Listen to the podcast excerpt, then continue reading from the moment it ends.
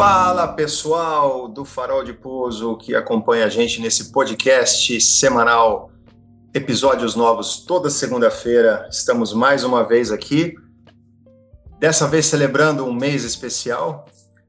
Antes da gente começar, eu quero pedir a vocês que já curtam esse vídeo, já curtam o nosso canal. Se não se inscreveram ainda, inscrevam-se, é muito importante para a gente, para a gente continuar produzindo material de qualidade interessante para todos nós. Bom, hoje nós iniciamos uma série nova do, do podcast Farol de Pouso, uma série em homenagem às mulheres na aviação. Estamos aproveitando o Outubro Rosa, o mês da conscientização do câncer de mama, para homenagear as mulheres e bravas mulheres que inspiram e que conseguiram conquistar um espaço muito importante dentro da aviação. Então é muito com muito prazer que a gente começa a série de quatro episódios nas próximas segundas-feiras de outubro. Vamos ter quatro mulheres muito especiais falando com a gente, ensinando muito a gente sobre o universo que a gente é, participa, mas não conhece com certeza. E o objetivo é que a gente consiga desmistificar e trazer muita informação legal para vocês. Então, para introduzir o nosso, a nossa convidada hoje, Junto com todos nós aqui está o Félix, temos também o, Gui, o João Vitor e o Caio. E o Félix vai tomar a palavra para fazer a introdução da nossa convidada especial. Valeu, Conrado, obrigado pela linda introdução. Mas só um adendo rápido aqui antes da gente seguir. É, gostaria de agradecer muito à Escola Realizar que é a escola que está apoiando este episódio do podcast. Uma escola para você, é, você que está procurando fazer o seu curso de piloto, é, realizar. Ela fica em Torres, no estado do Rio Grande do Sul, e ela está nos apoiando aqui hoje. Muito obrigado, pessoal da Realizar. Um abraço, pessoal da Realizar. Você que tem interesse em fazer seu curso de PP, PC, Multi, IFR e logo menos também Jet Trainer, né, Félix? Fiquei sabendo que vai ter, vai ter novidades em breve aí. Com certeza. Uh, então, muito, nosso muito obrigado aí, pessoal da Realizar. Mas, ô Félix, como tá esse coração para fazer a introdução dessa, dessa nossa convidada de hoje? Vou te falar que eu acho que desde os primeiros episódios, é, fazia tempo que eu não sentia frio na barriga para falar, para começar a falar. E nada mais, nada menos, né? É, esse frio na barriga ele, ele se justifica pelo fato, né? Já vamos começar no modo full romântico, né?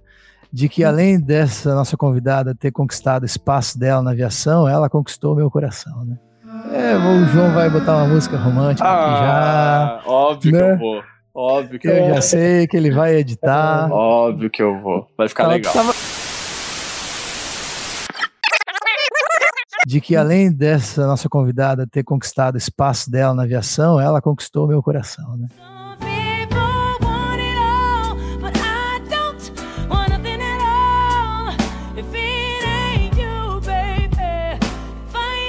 E a minha esposa, a Flávia, ela é bastante introvertida, mas ela aceitou uh, estar aqui junto com a gente, que é uma honra enorme para mim e para nós todos da comunidade do Farol de Pouso. É, ela, conforme a gente falou, né, ela conquistou o espaço dela na aviação. Ela é uma mulher extremamente guerreira, dedicada, e eu, né, mais do que ninguém nesse planeta Terra, posso dizer isso com todas as palavras e todos né, os adjetivos e tudo que eu posso, né, poderia passar horas aqui falando e contando histórias e exemplos de quão sensacional e excepcional ela é. Mas, além de tudo, ela é uma excelente profissional e ela é uma excelente aviadora. E não é nada mais, nada menos justo a gente receber né, com uma salva de palmas a Flávia Furlan Lucílio. obrigada, obrigada pelo convite e obrigada pela, pela introdução também. Bom, recíproca verdadeira. Agora, a partir desse momento que já falei o nome completo dela, né? É, lembrando né, do meu sogro da minha sogra, a partir do momento eu vou começar a chamar ela de Linda, se eu falar qualquer outro apelido, aí vocês desconsideram. Mas a gente, de Linda, né? Linda tá tranquilo, né? Mas enfim. É, É muito legal, participa, né? A Flávia já, desde que o podcast começou, e antes, né, desde que o Farol de Pouso começou, ela acompanha, né? Ela vê, né? Ela me vê bastante tempo aqui. Uhum. Ela, ela, fica até encucada, né? Como é que pode passar tanto tempo querendo só saber? Eu ia falar, ou, ou, não ver, né? Ficar só no computador lá, só ver uhum. as costas do homem só. Né? Uhum. E agora ela tá aqui e ela tá, ela não tá aqui do lado, que ela tá na, no, no computador dela, ela tá na estação dela lá que ela faz, ela faz os cursos dela e as, as aulas de italiano dela. Então é isso aí. Mas vamos lá, vamos falar um pouquinho sobre a Flávia, né? Vamos contar para esse pessoal aí, é, especialmente as, as meninas, né? As, as jovens aviadoras que, que estão aqui né, em busca dessa inspiração. Mas além, né, como um todo, todos os todos os aviadores, né, todas as, as pessoas envolvidas na operação aérea e até seres humanos em geral que né, de outras profissões, outros é, outros colegas aí que porventura escutam, tenho certeza que que vão se inspirar na tua história, né, Flavinha? Uhum. isso aí. É... Bom, não, é isso que você disse. Eu, eu me considero uma pessoa bastante introvertida e reservada do ponto de vista de falar, né? Mas quem me conhece do, do Instagram, só do Instagram, até pode ter uma, uma outra imagem, né? Porque eu gosto muito de fotografar e sou até bem ativa na, na rede social. Porém, sou um pouco, não diria tímida, mas um pouco reservada para falar. Mas o Félix me convenceu, então vamos, vamos tentar falar um pouquinho. É, quer que eu conte um pouquinho da minha história? Isso, eu acho que é um, é um bom caminho, né, para a gente pegar os ganchos em ordem cronológica. Eu ia sugerir isso aí, voltar lá, né, para como, como como uhum. que foi o teu início na aviação? Como tudo começou. Com o meu sogrão e tudo mais. É. Bom, é, eu sou natural do interior de São Paulo, de Itápolis, que também é para bom, muitas pessoas conhecem, né, como uma cidade que respira aviação, porque tem uma escola de aviação muito grande lá e tradição de aeroclube e tal. É, meu pai é um apaixonado por aviação, tem o PP, então desde que eu era pequenininha ele levava eu e meu irmão fazer voo aos finais de semana no, no aeroclube, é, então sempre tive muito contato com a aviação. Meu pai nunca trabalhou com aviação, mas sempre gostou muito, né? E até quando eu era pequena ele mantinha as carteiras uh, válidas. E... Tinha bastante hora de voo de polistinha, né? É, ele gosta muito, sempre gostou muito de aviação. Mas ele, chegou, mais... ele chegou a ser, ser sócio do aeroclube? Sim, Ficar sim. fazendo os vozinhos e tal. Sim, é todo é final de semana. É, Acho ele... que ele tem umas 500 horas de polistinha, alguma coisa assim. Ele tem um monte de hora de polistinha, sério mesmo. É. E... Então eu sempre tive muito contato com o aeroclube e com a aviação pequena e tal, essas coisas. E, mas é, eu confesso que eu nunca pensei, assim, quando eu era criança, ia para o aeroclube, nunca pensei em me tornar piloto de avião. E digo isso porque a aviação ela mudou muito nos últimos anos, né? Diria nos últimos 10 anos, talvez. Mas naquela época tinha poucas mulheres, né? É, pouquíssimas. Não era uma coisa comum, não era o mundo que a gente tem hoje de tecnologia, informação, rede social, que você vê e toma conhecimento, né? De mulheres fazendo isso, fazendo aquilo. Enfim, nem achava que era possível uma mulher ser piloto. E só que eu sempre, sempre gostei. Eu, eu, sempre um dos motivos também que a aviação começou a me atrair, isso foi quando eu já tinha uns 15 anos de idade. Eu tinha muito, eu sempre gostei muito de viajar, é, contatos com outras culturas, de trabalhos que fossem um pouco mais dinâmicos e, e também de desafios, né? De sempre gostei de me colocar desafios. E, e quando eu tinha uns 15 anos eu comecei a considerar essa ideia de me tornar piloto de avião. E meu pai me apoiou, óbvio, foi a pessoa que mais me apoiou até hoje, né? Posso dizer, toda a minha carreira, desde o comecinho. E a gente, a gente começou e comecei a fazer o PP, PC e gostei, fui seguindo na carreira. É, me formei em Itápolis, na Escola de Aviação em Itápolis. É, me formei, entrei como instrutora de voo, depois de ter feito PP, PC, Multi FR. Trabalhei dois anos e meio como instrutora de voo até entrar na minha primeira linha aérea é, no Brasil, que foi a Azul. E depois da Azul ainda trabalhei na TAM por mais quatro anos, mais ou menos, e só então fui voar no exterior, né? Primeiro em Hong Kong e depois nos Emirados Árabes. Que massa. Você falou, é, eu acho que apesar de, você falou, né, na época você nem se imaginava uma mulher, uma, uma, que uma mulher poderia se tornar piloto, né? Hoje já tem, graças às redes sociais, isso já, já tem diminuído, mas na época, por exemplo, você virou instrutora. Tinha, você sentia algum tipo de resistência por parte dos alunos pelo fato de você ser mulher? Existia essa, esse lance, assim? Olha, é, eu, eu nunca, eu, eu acho que nunca sofri assim uma situação que eu possa dizer assim que foi de um, um preconceito descarado assim. Acho que preconceito velado talvez sim, porque o machismo ele existe, né? Nós vivemos numa sociedade patriarcal, isso é, isso é um fato, e o machismo existe na, na sociedade. É, e então muitas vezes ele está numa questão mais individual, entendeu? Não do corporativo, tá num ambiente, várias pessoas pensam. Então, assim, acho que é uma coisa muito particular. Mas, de modo geral, eu posso dizer que eu acho que é, com o número de mulheres, no começo, sim, como você disse, tinha muito menos. Mas com o número de mulheres aumentando, a maioria dos homens hoje, pilotos, é, pessoas do meio da aviação, eles já estão ficando acostumados com isso, de ver uma mulher. É difícil tu falar com um piloto hoje que nunca dividiu a cabine com uma copiloto ou uma comandante mulher. Então, e aí, a partir do, qualquer tipo de preconceito, ele só deixa de existir a partir da representatividade e todos os tipos de preconceito. É, então, assim, é por isso que eu bato tanto na tecla da representatividade em todas as minorias, porque a partir do momento que você vê, no meu caso, mais mulheres fazendo isso, você passa a ver que é normal e que elas fazem exatamente a mesma coisa que qualquer outro homem, e fazem com o mesmo profissionalismo, passam pelas mesmas avaliações, enfim.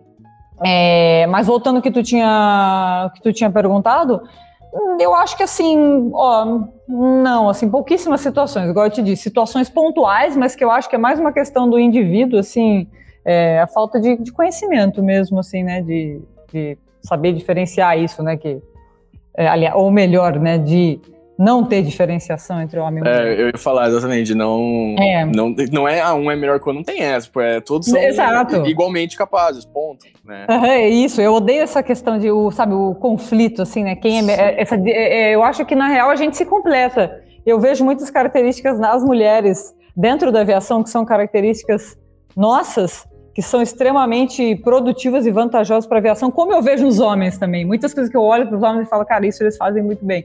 Enfim, eu acho que é, nós trabalhamos juntos, né? O nosso, as nossas habilidades, assim, é, elas se completam. E o nível de profissionalismo que nós podemos atingir é totalmente igual. Sim, perfeito. Perfeito. Ô, ô, eu, tem, deixa tem... eu só falar, Conrado. Eu estava tava ah, lembrando aqui, agora quem está falando é o Guilherme, eu tenho quase 9 mil horas de voo. Foi na Azul, uhum. foi na APSA e agora estou aqui no, no, no, no, não nos Emirados, mas no, Oriente Médio. Uhum. E nessas 9 mil horas de voo, eu tive um voo com uma mulher, acredita? Sério? Um voo na vida com uma comandante mulher. Até que é pouco, viu? Porque tem eu mesma já dividi a cabine algumas vezes, já com tripulação, inclusive inteira feminina, sem não era nenhum evento especial. É, uhum. então, é, porque o número aumentou muito, né? Nos últimos anos é. cresceu muito, né? O número de mulheres. Né? Então, quando, quando, quando eu entrei na Azul, eu lembro, eu não, não te conheci na Azul, mas eu lembro de ti por, por nome, porque era, era praticamente a única na empresa, acho que era, sei lá, tu e a Maria, talvez. Sim. E quando eu entrei na Azul, a Maria ela ficou grávida, então ela ela ela estava uhum. dando só instrução de simulador.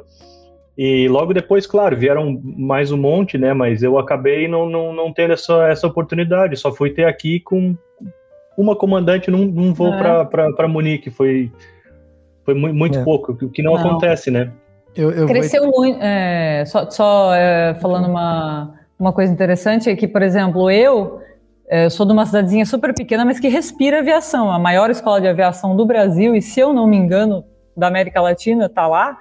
É, e eu fui a primeira mulher itapolitana a me tornar piloto de avião, porque até então nenhuma mulher tinha tirado as licenças. Tinha outras mulheres de outros estados, outros locais do Brasil, mas não da cidade mesmo. Então, Isso foi em 2005, mais ou menos, que eu comecei. Então, para ver como as coisas mudaram, né, de 2005 para cá, né, como cresceu o número de mulheres. É e entra muito na, na questão da, da informação, né? Uhum. Agora que tá tudo muito mais rápido, né? Você vê, tem, as pessoas agora já têm referências de pilotos mulher, pilotas, que fala, pilotas mulheres, né? Uhum. É você, né? Tem outras tantas que nós iremos gravar esse mês é. ainda, né? Então você que está ouvindo, é, cada segunda-feira teremos uma convidada diferente, então existem, estamos criando esses, esses, essas referências, essas inspirações, né? Então é, é muito legal isso. Isso. A gente, é, até que eu, que eu queria né, lembrar, a Flávia sabia mais esses dados, né, por, né, por, ela ser mulher na aviação. Uma coisa que, que chamou atenção quando ela trouxe essas informações era o número de pilotos é, mulher na Índia, né? é, o país com o maior uh, número de pilotos mulheres no mundo é a Índia, né? Porque a gente, a gente sabe que a Índia tem vários problemas de, de né, dentro da sociedade indiana tem vários problemas de aceitação da mulher, assim. E, claro, a gente não, não vai se arriscar em, em falar sobre a sociedade né, da Índia, mas chamou a atenção justamente isso, por eles terem um número alto de mulheres, né? Eu uhum. sei que uhum. eles têm outros, outros problemas aqui que a gente não, não vai citar, porque sabe que tem criança que assiste os episódios do, do, do Farol de Pouso, mas o, é, é positivo, é muito positivo ver como eles incentivam as mulheres a, a pilotar, né? E eu lembro uh, nitidamente quando a Flávia um dia chegou em, em casa e, e, falou: Ah, nossa, eu vou ir com essa comandante aqui, super boa, ótima, ótima profissional, uma instrutora, tudo, né? Uma mulher né, né, sensacional, uhum. assim, que ela mesma né, veio para casa falando como, como tinha sido bom, né? Lembra? Sim. É. Mas então, e essa comandante que eu falei que eu vou ir aqui era da Índia, era indiana. Sim. Ah, tá vendo? É, é, é a, ela, ela veio da, da Jet Airways, ela voava o 777 lá, uhum. a Jet Airways fechou, e a gente teve, teve um voo para Munique. Pô, foi tão legal, a gente bateu papo na cabine, no final acabamos indo lá pro, pro Hofbräu House, tomar cerveja, dar risada. Uhum. Pô, foi, foi é. demais, foi bem legal. Legal. É, a Índia teve essa, a Índia por ter várias questões uh, socioculturais, assim, né, dessa questão feminina mesmo, eles incentivaram muito mulheres em cargos, uh, posições altas, e, inclusive na aviação. Então, eu não lembro o número exato, mas o número de mulheres na aviação é altíssimo e é, acho que, o país que tem a maior é, porcentagem de mulheres na, na aviação. E é legal que você vê mulheres. Aqui, eu, no, nos Emirados Árabes, voei com mulheres pilotos, como o Félix disse, e tem mulheres muito novas, assim, mulheres que são comandantes, assim, sei lá, com 25 anos já são comandantes, porque a aviação lá cresceu muito também, né? A aviação na Índia, como um todo, promoveu uma leva muito grande né, de, de comandantes novos. Né? Então, assim, é, ele, a aviação da Índia deu um boost enorme nas últimas décadas, então toda vez que tu vai né, conhecer até um cara que está na direita, às vezes o cara já era comandante e instrutor na empresa anterior e ele é mais novo que a gente, sabe? É, Sim. É muito, é muito legal isso né, da, da cultura indiana. É.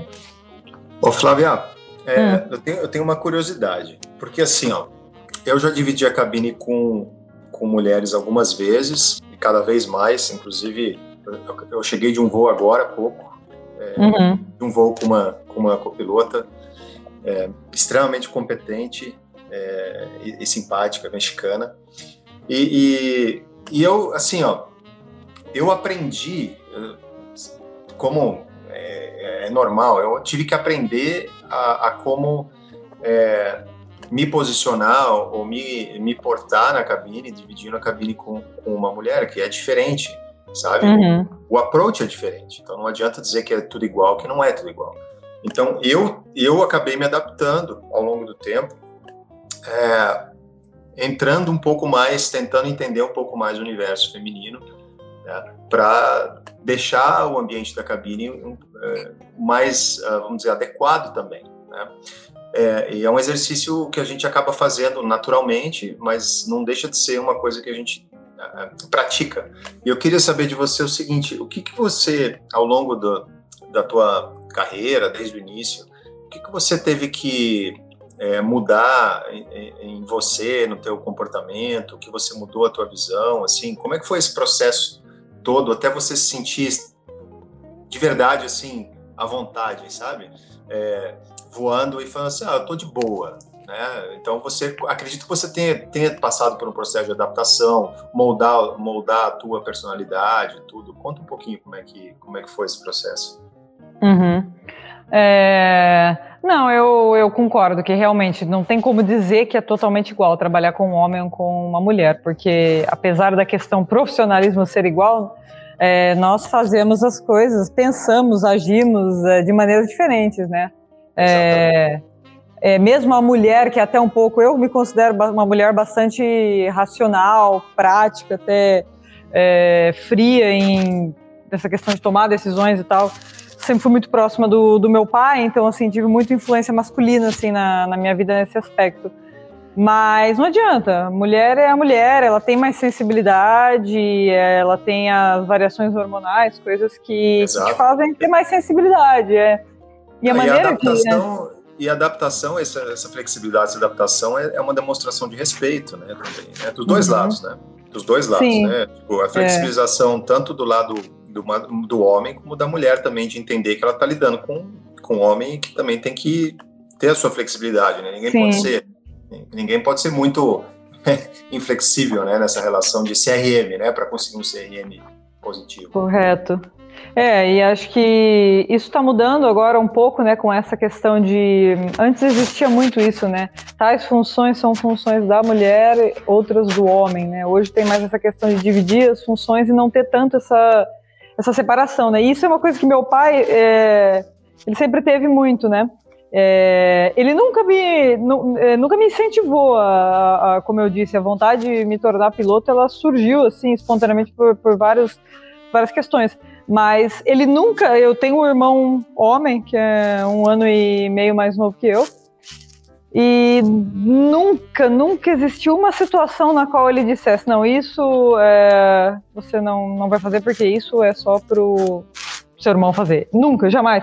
Então eu cresci muito, isso é uma coisa que eu passo muito para meus amigos uh, homens, assim, né?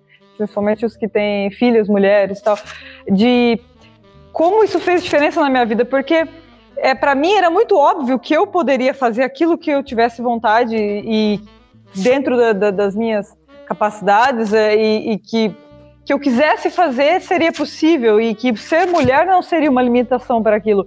Para mim era, era, tão óbvio que eu não tinha nem questionamento disso. Quando eu decidi ser piloto, eu disse, ok, eu nem pensei, é, bom, mas ser piloto, como que vai ser para entrar? Não, porque para mim era tão normal que eu poderia, né? É, enfim, então eu tinha isso bem esclarecido, assim, que era uma coisa muito boa, tinha muita, muita confiança, né? Que foi natural, foi devido à criação mesmo. Mas sem dúvidas, eu acho que a gente tem que moldar certas coisas para trabalhar e eu acho que aceitar essa questão da diferença de como os homens é, também são diferentes da nossa maneira de chegar a uma conclusão. Exato, é, exato. Enfim, mas acho que a adaptação foi boa, não foi uma coisa que eu senti muito, muita dificuldade. Mas é muito eu acho muito legal, você, você tocou num ponto que pô, realmente faz toda a diferença, assim, né? A tua criação, né? Quer dizer, o teu pai, ele, na verdade, ele, ele moldou isso dentro da tua cabeça. Né? Absolutamente. Né? Ele não, ele não colocou, ele não, ele impôs as barreiras, ou então ele tirou as barreiras que poderiam ser criadas, né? Sim. Isso, pô, eu sou pai de menina, uhum. como muitos que estão ouvindo a gente agora também é, são ou serão, né? Uhum. Se Deus quiser, porque é uma, é, é, é uma, é uma benção ser, ser pai de menina, os é. homens terem uma filha. E, e, o que você fala é uma coisa assim muito difícil para o homem mesmo, é conseguir criar uma filha sem é, colocar em prática no dia a dia o, um, um protecionismo que super proteger, né? É, é, um, é, um, é, um, é uma super proteção que está mascarada do machismo da sociedade, né? Exatamente. E, então é muito legal esse teu depoimento, porque acho que é, para as pessoas, as meninas, né, refletirem, porque independente também de ela ter criado, ter sido criada em outro ambiente, né, achar a raiz da onde vem, né, os medos e aonde vem é, o receio de entrar no universo masculino, também é importante, né? Porque se ela entende da onde vem, poxa, ela consegue saber o que que, que, que eu preciso mudar, o que que eu preciso buscar em mim, né, dentro de mim, para entrar para esse universo, né? Exatamente, para contornar isso, né? É, eu nunca, não me lembro de nenhum, eu nunca ouvi do meu pai dizer, não, isso você, isso é melhor você não fazer porque isso não é legal, não é adequado, não é bom para uma menina. Ele, ele sempre me tratou, as oportunidades ele sempre colocou iguais e fez muita diferença na minha vida. Não só na ó, aviação, sim, obviamente, porque contribuiu para todo o meu desenvolvimento dentro da aviação, mas na minha vida em várias coisas, assim, sabe, da questão da confiança da mulher, porque como você disse, a, a essa parte, né, da a primeira infância, assim, né, é o, o início, né, da até a adolescência é muito importante no desenvolvimento da menina, do menino, mas da menina principalmente da, da criação da, da, da, sua confiança mesmo, né, da sua autoestima e faz muita diferença essa ligação o pai e a, e a menina nesse aspecto. Muito bom. Muito bom. Uhum. Fazer um parênteses aqui, já acabou o assunto, todo mundo ficou sem o que falar. Passou, mas. Posso, ah, eu tô refletindo. Eu, tô refletindo. Não, eu, foi, eu tô digerindo aqui. A gente. Não, é Conrado para presidente. Meu Deus do céu. Se, se, eu tô, eu se existissem mais aqui. Conrados, né? Na, no, no, mundo, né? Esse mundo seria outro. Uma vontade de conhecer o seu Newton, dar um abraço nele, assim, ó, para ver se eu pego um pouco dessa energia aí. Isso aí. aí. aí. o Conrado vai chorar também. É. Mas eu queria voltar também na pergunta. Eu, eu como não tenho filha, do, do João, eu sei que ele gosta de churrasco e cerveja. Eu quero ir pro churrasco e pra cerveja. eu, eu, vou, eu vou junto e levo um violão nas costas. É, pronto. É, ô, João, eu até que ia, ia voltar, né? Uma, uma é, né, linkar com aquela tua pergunta que tu falou lá no, no né, ali atrás, né, sobre adaptação, né? Eu acho, cara, se tu parar pra pensar assim, é, o ambiente de aeroclube já é muito, é, é muito propício para adaptação né, da pessoa, do jovem ali, para o mundo aeronáutico, né? Então eu acho que para né, para ela, para uma menina nova também, né, no caso a Flávia, mesmo, mesmo sendo criada né, né pelo Nirto, que é, é ele nem a gente fala na aviação, que é rodata, né, que ele é, ele é muito, ele chega a ser caricata, assim, do jeito dele, né, e, mas ela com certeza, ela, naquele momento de ir para o aeroclube e frequentar o aeroclube, todo mundo que é jovem vai para o aeroclube sabe que, né, como é que tipo de, de adaptação que, que né, está relacionada ao ambiente do aeroclube. Então, uhum. Eu acho que isso, isso é legal. E outra coisa que eu pensei também é que às vezes essa questão de você estar tá num, numa posição instrutor-aluno, é, isso também né, né, não, não, às vezes não vai deixar transparecer, às vezes, uma, uma, um, um receio, um pé atrás por parte do aluno, porque o aluno realmente está ali né, focado na, nas habilidades Sim. e confiando, né? Então, pelo contrário, assim, ele está confiando o, o, ensinamento dele a, a ao instrutor de voo, independente né, né, se é uma é, menina é, ou não, né? É aquilo que a gente conversou, acho que no, no primeiro episódio, Félix, que foi que justamente você entra no avião, você não pensa se o instrutor ele é capaz, não é? Tipo, você, você não tem dúvidas que ele é capaz, é, né? Exato, você é. tá entrando pela primeira vez no avião, então realmente, né? E essa é uma coisa muito, muito legal do ser instrutor de voo, né? Eu sempre dizer isso, porque ele desenvolve muito essa sua habilidade de, de liderança, né? Você é forçado a, a, a desenvolver essa habilidade. É, e isso ajuda muito a longo prazo, depois em outras. É, na linha aérea, numa avaliação para comandante, o que quer que seja, assim, vai somar, né? Uhum. Agora, eu, aí a gente tá. Né, a Flávia teve uma. uma né, só dando um, um, fast forward aqui, ela teve uma. Uma, uma, uma transição natural, vamos dizer assim, na companhia do, nas companhias aéreas do Brasil.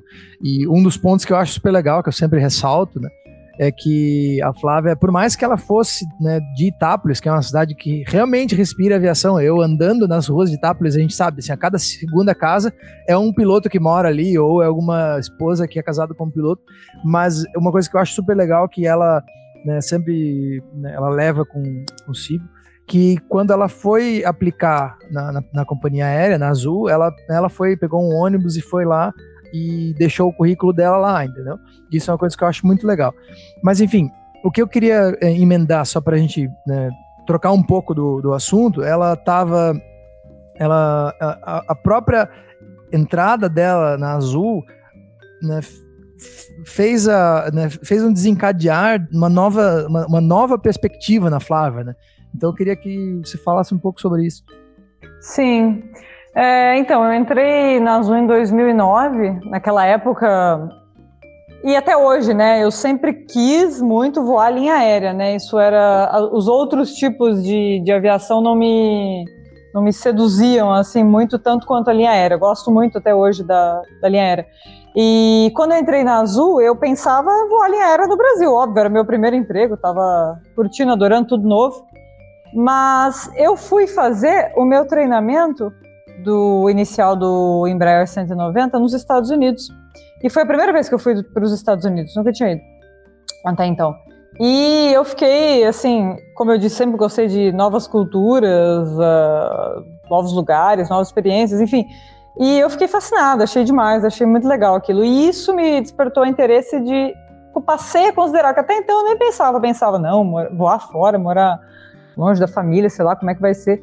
E aí fui para lá e vendo, vivenciando aquilo, treinamento lá, fiquei praticamente um mês lá eu falei, nossa, deve ser muito legal voar fora, porque imagina viver essa experiência assim em diversos locais do mundo, tipo, não é só só um país, vou conhecer inúmeros países, inúmeras pessoas, inúmeras culturas, e aí eu botei na minha cabeça. Tanto que eu botei na minha cabeça aquela época que eu falei, não, eu quero voar fora, quero voar fora, quero voar fora, não sei exatamente onde, mas um dia isso vai acontecer, vou traçar o caminho para que isso aconteça. E na época tinha muitos uh, pilotos na Azul que tinham eh, recentemente... Eh, ex-variguianos que tinham ido voar no exterior com o fim da Varig, então voltado para Azul. E eu sempre trocava uma ideia, conversava e perguntava como é que faz para voar fora, como é que. Muitos me sugeriam, lembro na época. Então começa a preencher a sua CIV, porque muitos pilotos entram na linha aérea e meio que esquece, abandona preencher a CIV. E fora do Brasil, a CIV, né, a caderneta de voo, ela é exigida, precisa ter tudo registrado, tudo certinho. Então, depois, muitos anos depois, quando eu já estava na, na TAM e quase antes de voar fora, um pouco antes, eu tinha todas as cadernetas escrita à mão, feita tudo, e os pilotos ficaram impressionados, mas de onde surgiu essa ideia de começar a preencher as cadernetas? E aí eu dizia, não, é porque logo eu entrei na Azul me veio essa ideia que eu queria é, voar fora e me falaram que eu tinha que preencher as cadernetas e eu nunca mais deixei de preencher um dia só. Ô Flávia, é, uhum. é, ouvindo você falar sobre a tua vontade de voar fora, na minha cabeça, assim, eu, eu, eu fico imaginando a, a tua relação familiar bem forte, né? Uhum. E, e aí e, e é um, essa contradição de, de é, vamos dizer, tomar tua independência e morar no exterior, longe da família, longe do, né, do teu pai, tua mãe, teu irmão, tudo. É, então, você pode contar um pouco desse processo? Como é que foi essa, esse processo interior de coragem de ir, né? E como foi é, o início mesmo, como que você chegou e falou, vou, vou lá e com a cara e a coragem sozinha, né, sendo mulher, né, que esse é o, uhum. é o, é o nosso ponto, assim, é, você já ir para fora é uma dificuldade, agora sendo mulher sozinha e tudo, indo para uma cultura completamente diferente, como é que foi Sim. esse processo? É, não, é interessante, e é bem isso que tu disse, assim, é uma contradição mesmo, de certo modo, porque é uma ideia é, que tem que ser muito bem amadurecida, principalmente para uma pessoa solteira, por uma mulher ainda envolve muitos mais, muito mais insegurança, o que quer que seja. Enfim, não que com família também não seja uma, uma, porque envolve mais gente ainda. Então, de qualquer maneira, é algo que tem que ser muito bem amadurecido. Mas, enfim, no meu caso, eu tinha muito essa, sou, sou até hoje muito próxima da, da minha família, muito próxima do, do meu irmão. E aquilo me, é, me custava muito, né, de é, abrir mão daquilo, mas a minha vontade também de ganhar o um mundo, conhecer. Então eu, eu, eu, eu, certo ponto eu decidi que não, agora chegou a hora, é a hora, eu amadureci assim, porque também tinha essa questão, tá, mas para onde eu vou, né? Quando eu comecei, tá, quero voar fora, mas para onde eu vou? Aí tem a questão, tá, quais empresas, quais locais do mundo são mais favoráveis para a questão carreira, é, questão moradia. É, tu começa naquela época, né? Isso foi em 2014, estava bombando, né? Tinha emprego em todos os cantos do mundo. É, eu tinha um pouco de insegurança, confesso, com o Oriente Médio na época, porque eu pensava que assim a diferença cultural talvez fosse muito grande, talvez eu não fosse me adaptar. E isso foi um dos motivos que me fizeram optar por Hong Kong também, que era É, na época tinha opção de emprego em Hong Kong e era um local extremamente desenvolvido, cultura um pouco mais, uh, sim, cultura diferente da nossa, mas talvez com a mentalidade um pouco mais ocidentalizada. É, e eu acabei optando por Hong Kong, que foi um desafio muito grande, principalmente o primeiro ano é muito difícil. Bom, todo mundo que voa fora sabe, o primeiro ano ele é 100% de adaptação. É, é, é, muito mais, você é muito mais dado que recebe, né? Então é, é muito custoso o primeiro ano.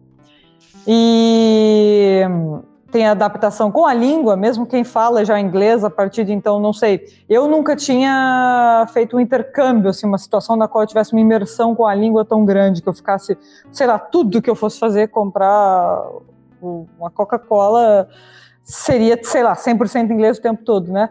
É, não tinha morado no exterior, eu tinha viajado, então é, você passa é, a viver com aquilo. E é muito bom, mas no início é tudo novo. É, é o contato com a língua, é, o novo, a, a, cobrança que no exterior é maior que no Brasil, é, as relações, amigos, tudo que vai ter que restabelecer tudo de novo, a distância da família. Enfim, o primeiro ano é 100% adaptação, depois começa a colher os frutos.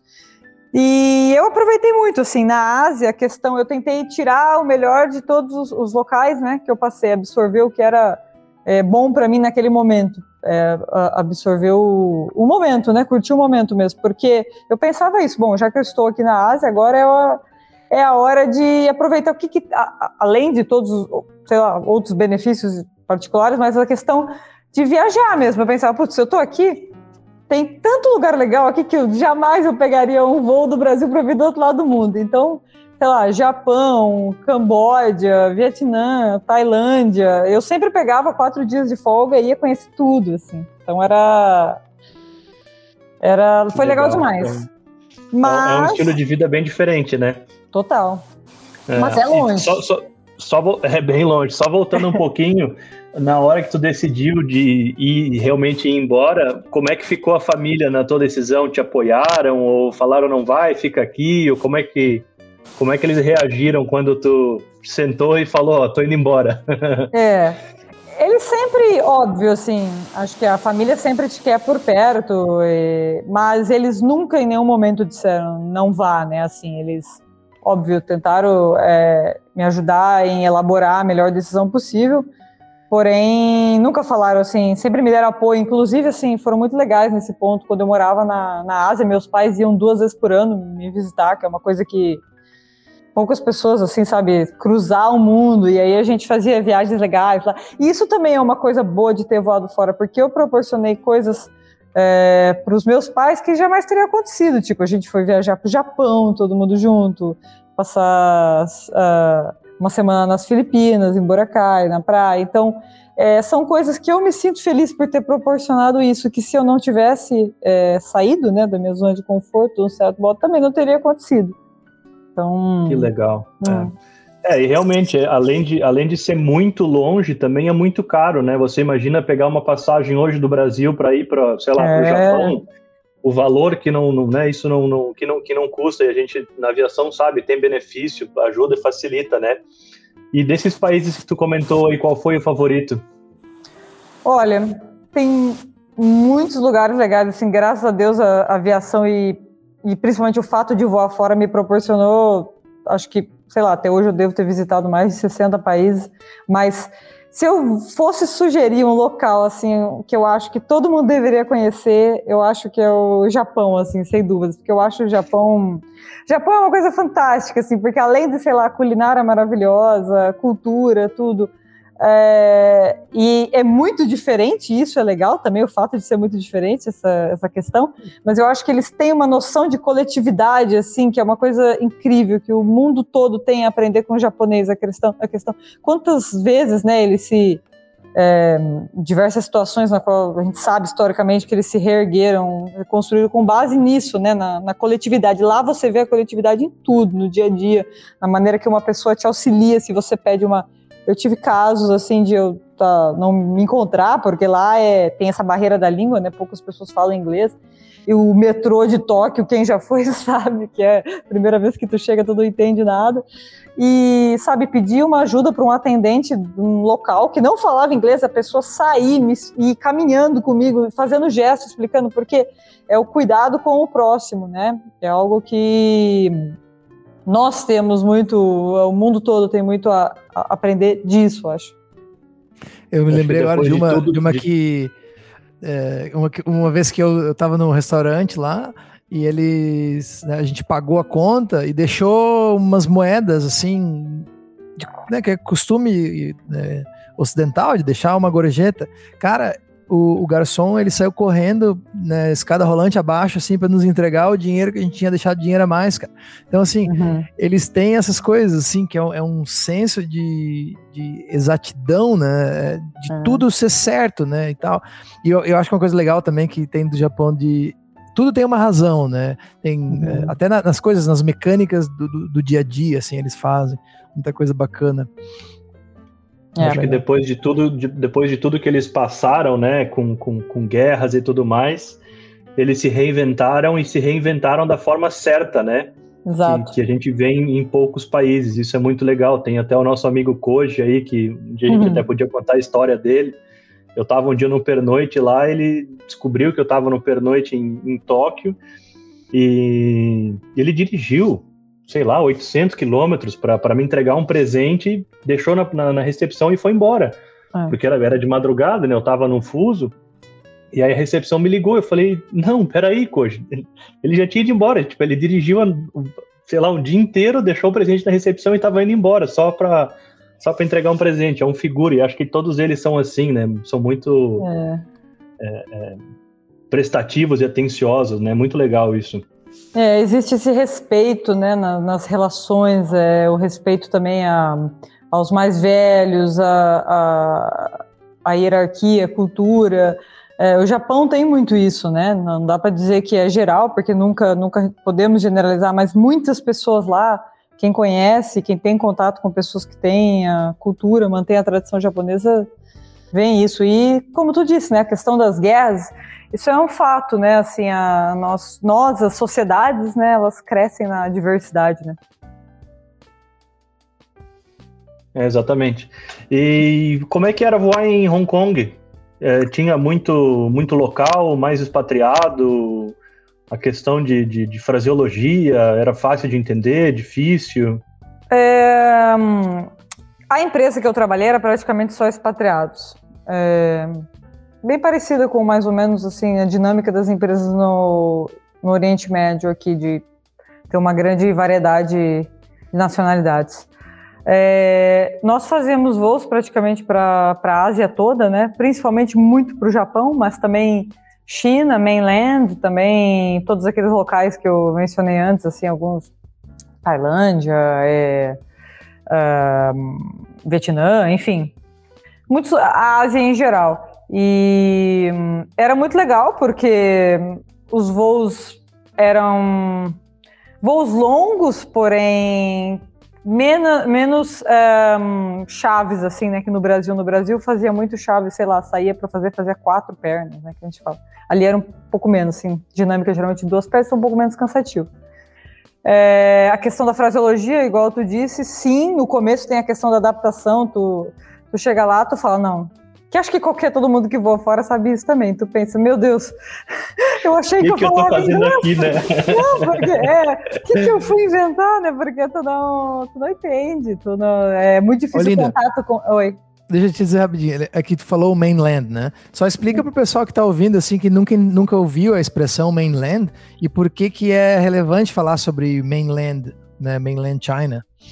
É, mainland China é a China em si, né? China é a, o né? território é China continental e praticamente a China continental ela tem regras muito diferentes de voo de quase todo o resto da Ásia, né?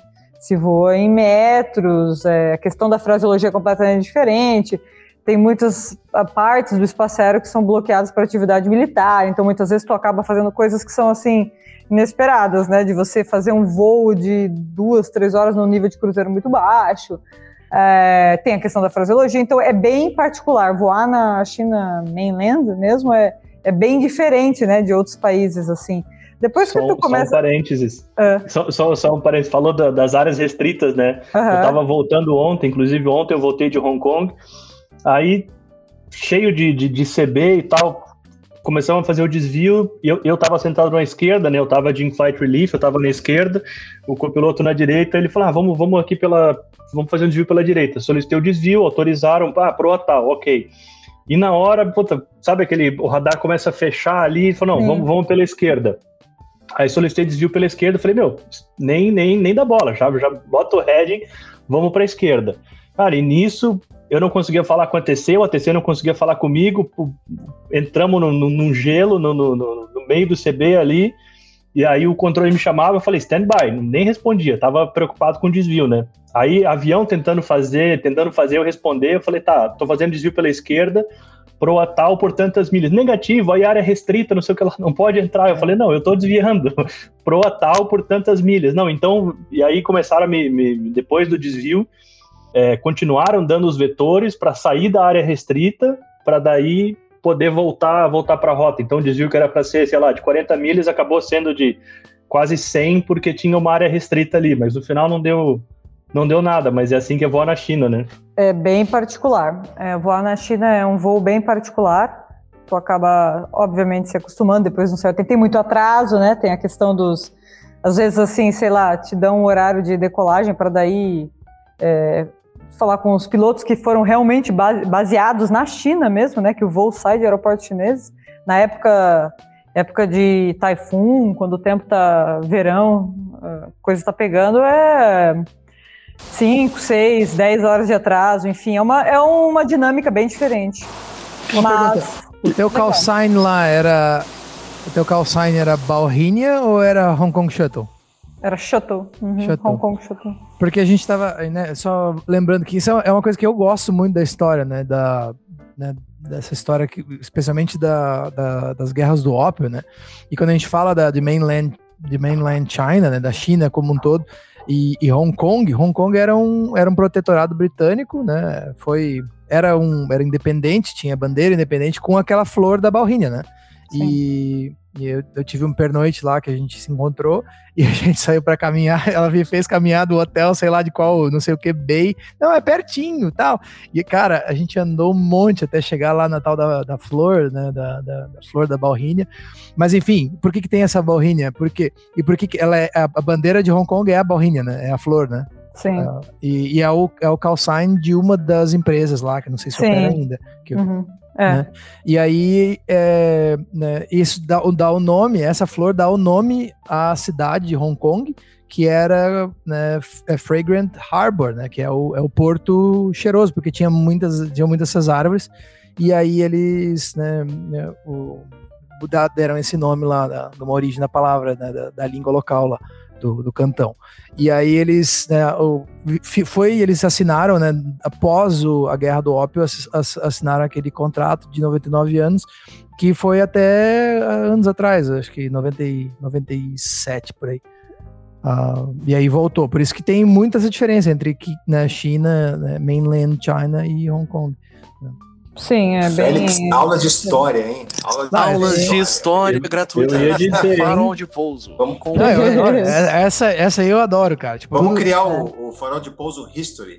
Não, tem... Esse eu, eu curto, hein? Flávia, não, e a Flávia Agora, gosta. A gente, a, gente conversa, a gente fala muito disso, a gente viu. Eu faço muito, faculdade de história. Né? né?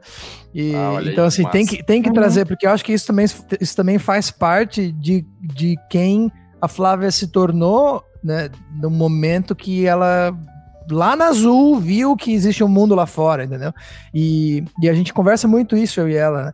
que a maioria das coisas que a gente conversa não é de aviação, tá? A gente fala, né, por mais que eu goste das coisas Ainda bem, né? Uhum. A gente fala muito mais sobre essas questões né, históricas, é. culturais, antropológicas.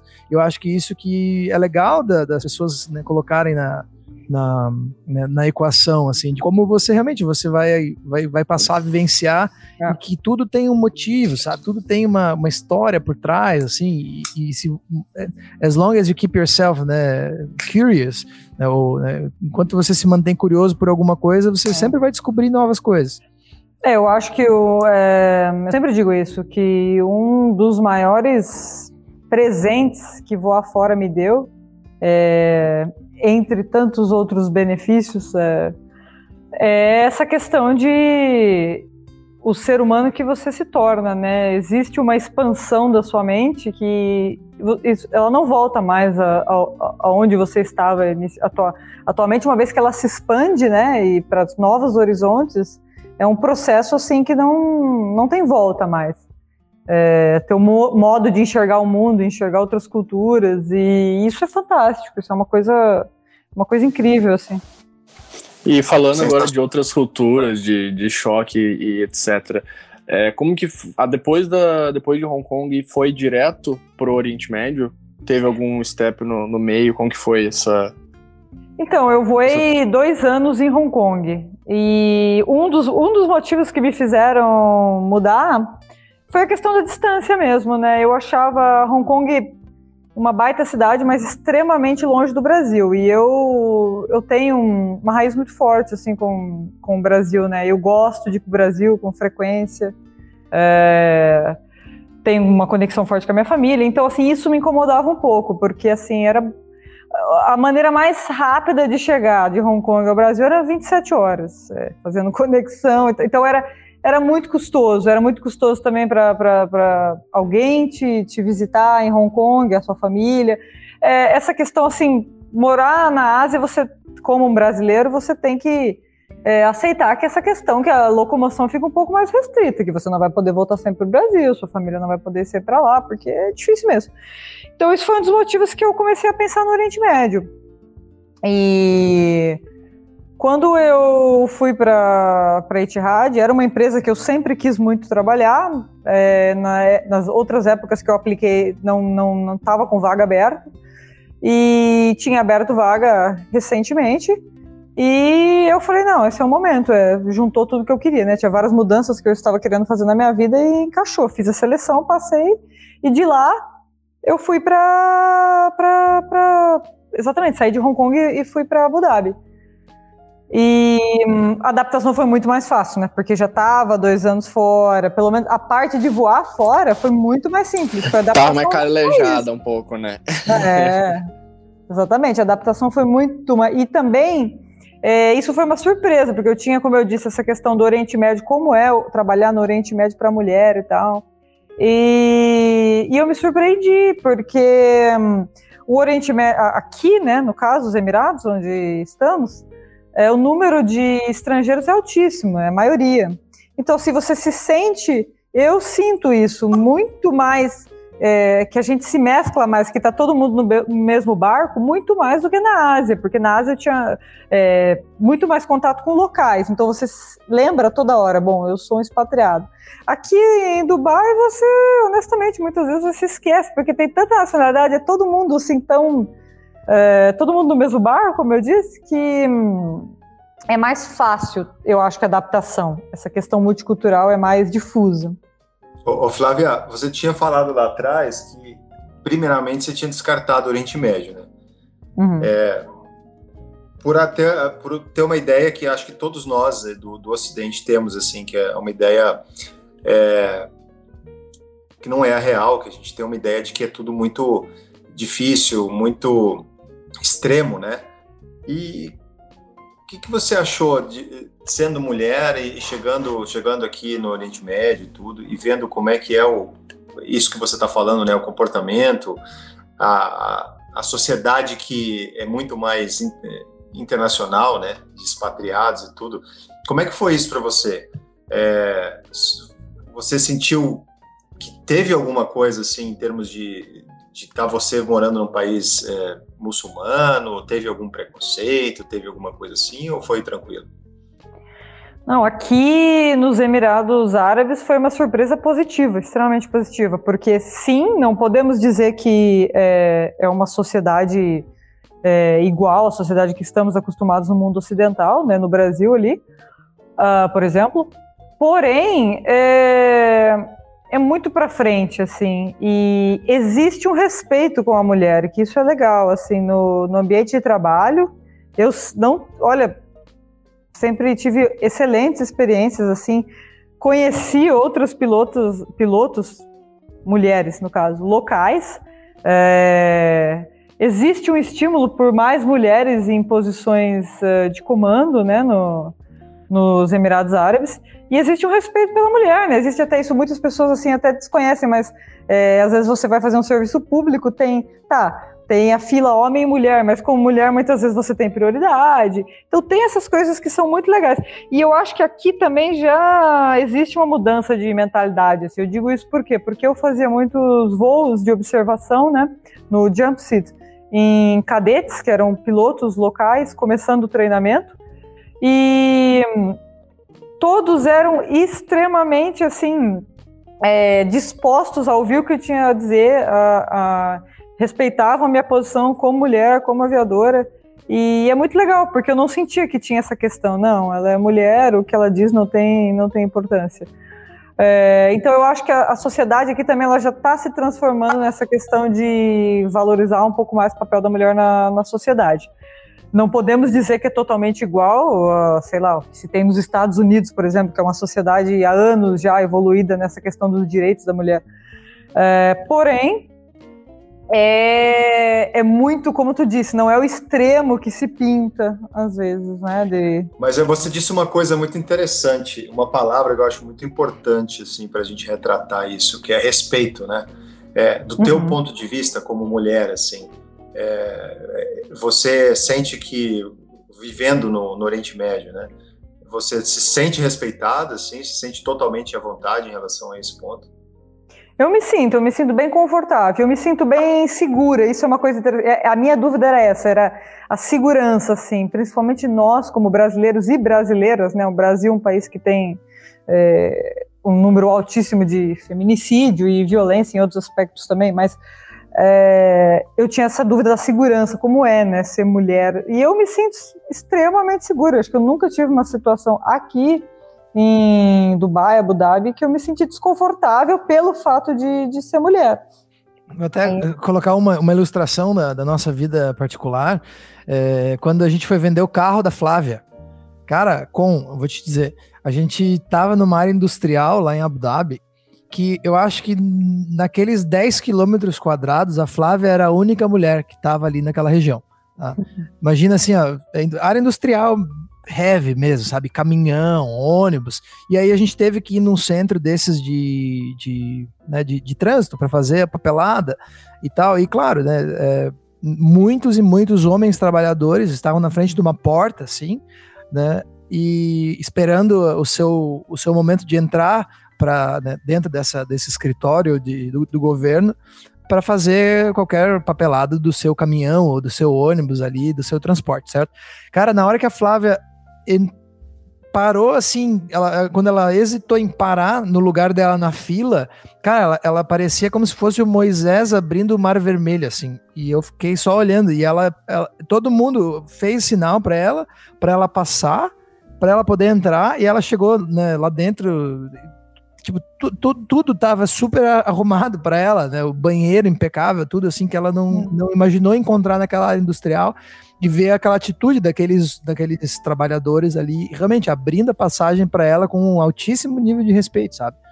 É muito é. legal, é muito legal falar isso, desculpa, Flávia, é, porque eu, eu, como homem, né, eu tenho essa impressão também que o Félix falou, essa, essa imagem aí que todo mundo acho que conseguiu construir na cabeça, da, que o Félix narrou, é exatamente essa impressão que eu tenho, que a mulher, ela, ela é muito mais respeitada, né? É, em, várias circunstâncias aqui. Então, eu, o meu ponto de vista é esse. Eu, agora é muito é muito diferente de saber da mulher, né? De saber das mulheres. Como é que você vê isso aí? Como é que você sente, Flávia? Como é que você sentiu nessa situação aí é, que o Félix escreveu? Você sente isso aí como forma de respeito? Como é que como é que isso chega para você? Ah, eu acho que assim não não não podemos dizer ainda que é uma sociedade perfeita, porque, como eu disse, existem ainda uh, questões na qual se pode avançar e melhorar. Mas em muitas, muitas questões, uh, os Emirados já são bastante evoluídos e na maior parte do tempo eu me sinto respeitada e sinto, me sinto segura, que é uma coisa importante. É, me sinto respaldada, até posso dizer, pela é, questão de, de ser mulher. E é, eu, eu, eu, eu, acho que assim também tem a questão que os Emirados eles são bastante avançados nessa questão no mundo árabe, não é uma realidade de todo mundo árabe, né? Uhum. Pontuar isso também, existe muitos locais do mundo árabe que ainda vivem uma realidade um pouco ultrapassada. Né? É, então, mas aqui, bom, é, só desmistificando é só vindo aqui para conhecer, né? Porque realmente é. se cria toda essa ideia e tal, generaliza o mundo árabe, mas aqui é bastante para frente. Essa... Eu, ia, eu, ia, eu ia falar justamente isso agora, que tem. Eu acho que tem muito um, um preconceito, né, de, de, de, de quem está fora, de, de achar isso, que a mulher é maltratada, ou que tem que usar burco, que não pode dirigir, ou que não pode sair de casa, enfim. E quando a gente chega aqui, realmente é diferente, né? Eu acho que os Emirados ainda em, em direito das mulheres ainda é o número um, né? eu acho que está bem à frente dos outros países. É, mas eu, eu, também acho que a sociedade aqui ela ainda, ainda é, é, ela é machista, né? Querendo ou não, porque é, até pela cultura e a religião deles. Só que mesmo assim, mesmo sendo machista, ainda existe o respeito, existe essa, esse cuidado, né? Porque alguns outros países a gente, a gente já, não, já sabe que não é bem assim, né? Aqui no Catar é um, é um pouco diferente, mas ainda também tem o respeito, ainda é tranquilo, pode sair na rua a qualquer hora, vai no shopping, ninguém incomoda, né? É bem, é bem tranquilo. É, é, é isso que, que tu disse. Existe espaço para melhorar? Sim, existe. É, a maior parte das, das sociedades do mundo, né? Por isso que nós estamos é, batalhando né, pela questão dos direitos, né, os direitos é, humanos é, das mulheres, né, porque se bate tanto na tecla é porque ainda existe existe uma desigualdade nesse aspecto. Porém, está muito à frente de outros locais em comparação, né, no mundo árabe. E como o nosso intuito aqui é justamente né, tentar trazer, desde sempre foi, né, tentar trazer, é, tornar mais acessível a informação né, da, da aviação como um todo e nesse mês mais ainda enfatizar a questão da, da, da, mulher atuar no, no, mercado da aviação e qualquer outro mercado também, né? Não, como a gente falou antes, não tem, não existe diferença. Mas o que, que você pode dizer, Flávia, para a gente fechar esse baita podcast, essa baita conversa, que você pode dizer para as meninas que pensam, que estão nos ouvindo, que ainda, estatisticamente, no nosso podcast são minoria, mas eu espero que a gente consiga igualar esse número. O que você poderia dizer para elas que tenham, têm vontade de, de fazer uma carreira na aviação, né, do que você já viu, que você pode dizer para quem está te ouvindo? Olha, eu o que eu diria é que assim ser mulher não é de forma alguma um, um obstáculo. É, principalmente nos dias de hoje, que nós vemos o número de mulheres cada vez mais aumentando e as pessoas cada vez mais receptivas à ideia de ter uma mulher é, na cabine de comando. Então, assim, de forma alguma isso será um obstáculo, né? É, a melhor maneira de, de combater qualquer tipo de, de, preconceito, machismo, eu acho que é com profissionalismo mesmo, profissionalizando fazendo o seu trabalho de uma maneira séria, coerente, correta, é, não só como mulher, mas como um ser humano, né, e com respeito a, a, aos seus colegas, é, sabe, fazendo as coisas de uma maneira ética, é, sempre vai, vai existir espaço, independente da, do gênero. E, e é isso, né, basicamente, acho que focar nessas coisas. Muito bom, muito bom. Ô, Flávia, é, tem uma frase que diz assim: Somos, enfim, o que fazemos para transformar o que somos. Conhece, né? Conheço. A sempre assombrosa síntese das contradições nossas de cada dia. É. É. Isso aí tá na bio, né, do Instagram da Flávia. Então, e, e eu já eu já dou a dica aqui para todo mundo é, acompanhar porque é muito legal. Eu, eu, eu, conheci eu conheci você, Flávia, através do Félix, né? E, e aos pouquinhos eu fui vendo assim o quão o quão especial você é e, e o quanto de coisa interessante você tem para mostrar, né? Dentro dessa uhum. é, é, casca que às vezes é mais quieta e tudo, e quanto de, de, de, beleza que tem dentro de você e que eu acho que representa muito o que o universo feminino traz para a aviação, né? Que é trazer um pouco mais de sensibilidade, um pouco mais de é, calma, né? Para o mundo masculino da aviação. Então, é, você pode falar para a gente qual que é o seu Instagram aí? o meu, essa frase é só completando é do, do escritor, um dos meus escritores favoritos, o Eduardo Galeano.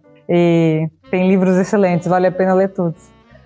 É, meu Instagram é @flaflafl. Demais. Vale a pena conferir, é muito legal, tem muita é, tem muita coisa inspiradora também na aviação, assim, e tem muita gente que segue. Eu, eu tenho certeza que as pessoas se inspiram muito em você, na tua história, e agora sabendo um pouco mais, né, mais detalhes do, da, da tua história, eu acho muito legal. Eu fico muito feliz que as pessoas tenham a oportunidade de, ouvir. E eu acho Obrigada. que nada melhor do que o Félix para fechar o nosso papo. É. é. deixou. É que eu, eu gosto, cara. Eu, eu Vai, gosto filhão. Que, né? Vai. Depois de falar tudo nome. isso, filosofar, ele, ele chutou a bola pra ti. É, quero ver. Quero ver. Faz melhor, vai lá. Quero é, ver.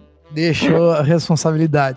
Mas vou te falar assim, ó. É, para ter né, a honra e o privilégio e a sorte nesse planeta Terra de ser casado com uma mulher como a Flávia, eu só posso me considerar um cara, no mínimo, de muita sorte, sabe?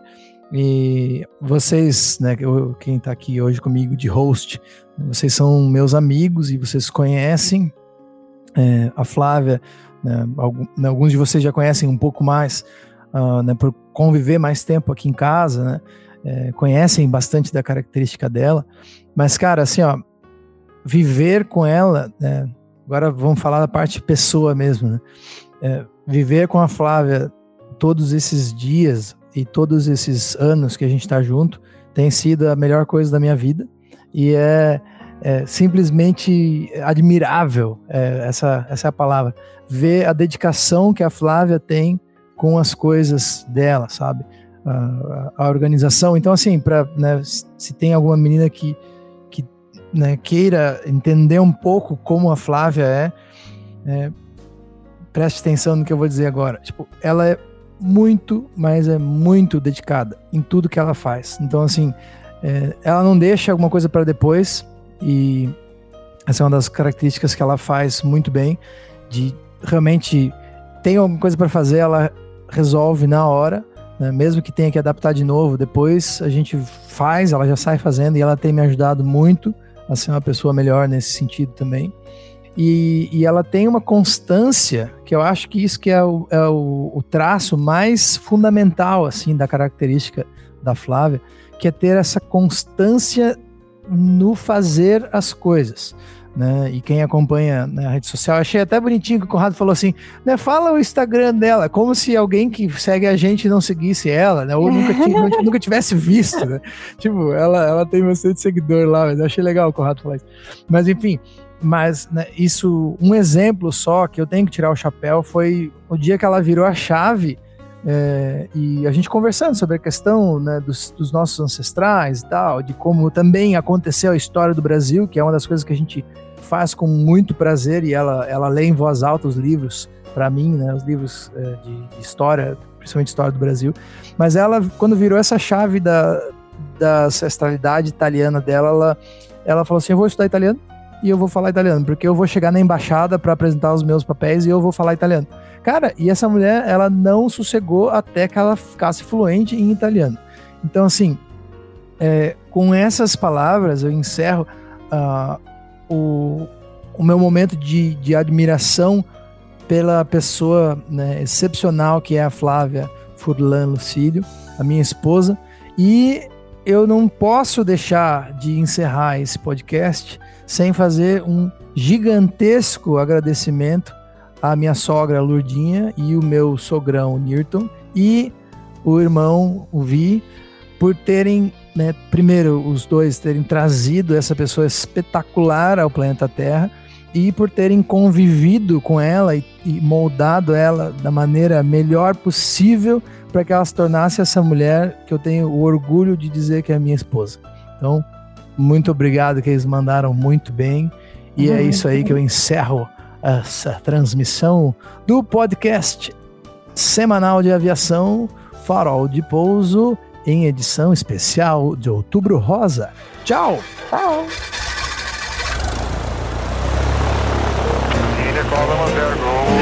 Cinco meia, dois,